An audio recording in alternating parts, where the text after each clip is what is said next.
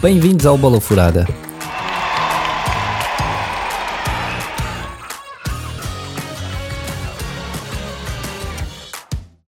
Olá, chamo-me Alexandre Salsinha e este podcast é para fanáticos por futebol.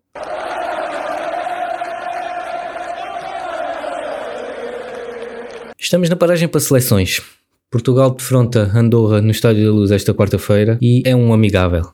Sim, um amigável em tempos de Covid, numa época sobrecarregada para os jogadores, com jogos de 3 em 3 dias nos clubes, ainda têm que vir à seleção e ainda têm que fazer amigáveis na seleção. Não faz qualquer sentido estar a marcar um amigável nesta, nesta altura, nesta temporada, com isto tudo o que está a passar. Não percebo como é que a FIFA marca, FIFA ou UEFA marcam amigáveis nas seleções com jogos de 3 em 3 dias que os clubes têm e agora as seleções também. Uh, será um jogo sem história. Portugal é claramente favorito. Portugal, nos 5 jogos realizados contra Andorra, venceu os 5, marcou 22 golos, sofreu 1. Da última vez que se defrontaram foi em Andorra e Portugal venceu por 2-0.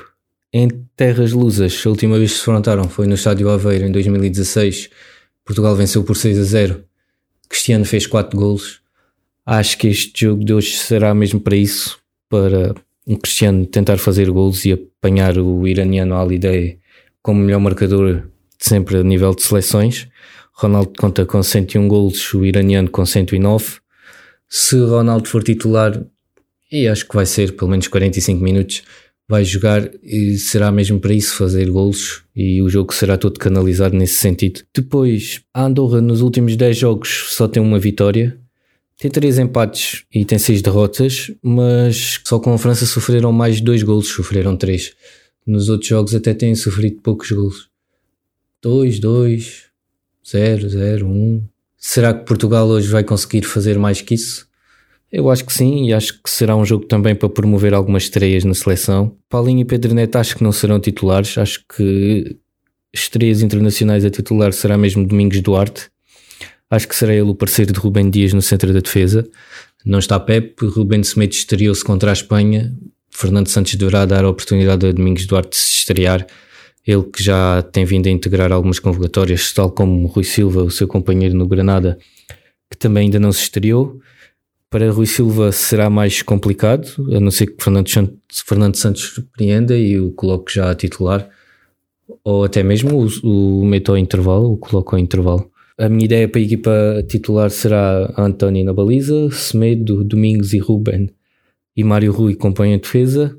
Sérgio Oliveira acho que terá também uma oportunidade a titular com Ruben Neves e João Moutinho.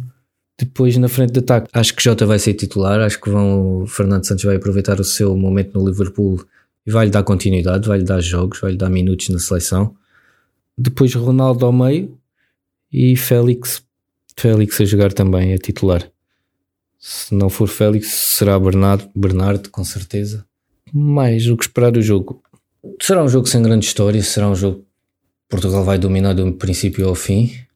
E é isso, é um amigável em tempos de Covid, de pandemia que estamos a passar. É um jogo sem adeptos no estádio.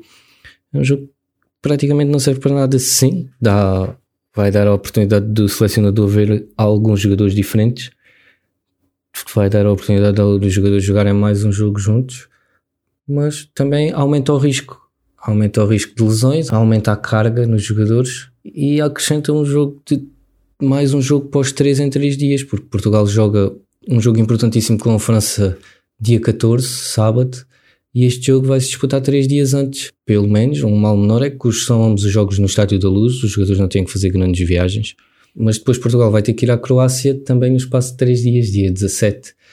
E são dois jogos, estes sim a contar para a Liga das Nações, jogos para decidir quem passa à Final Four. À Final Four de uma competição que Portugal é o detentor em título e quer defender o troféu e, portanto, tem que ganhar estes jogos à França e à Croácia. Portanto, este amigável não será, duvido que joguem muitos dos titulares que vão defrontar a França. Neste podcast vou também deixar algumas sugestões de apostas para quem gosta de apostar como eu. Uh, para este jogo, acho que a aposta com mais valor será mesmo o Ronaldo a marcar dois golos ou mais. Ou se quiserem arriscar um bocadinho mais, Ronaldo marcar três golos ou mais. Será mesmo um jogo direcionado a isso. De resto, não, não vejo aqui nenhuma aposta assim de muito valor. talvez Portugal ganhar 4, 5 ou 6 a 0 também tem algum valor.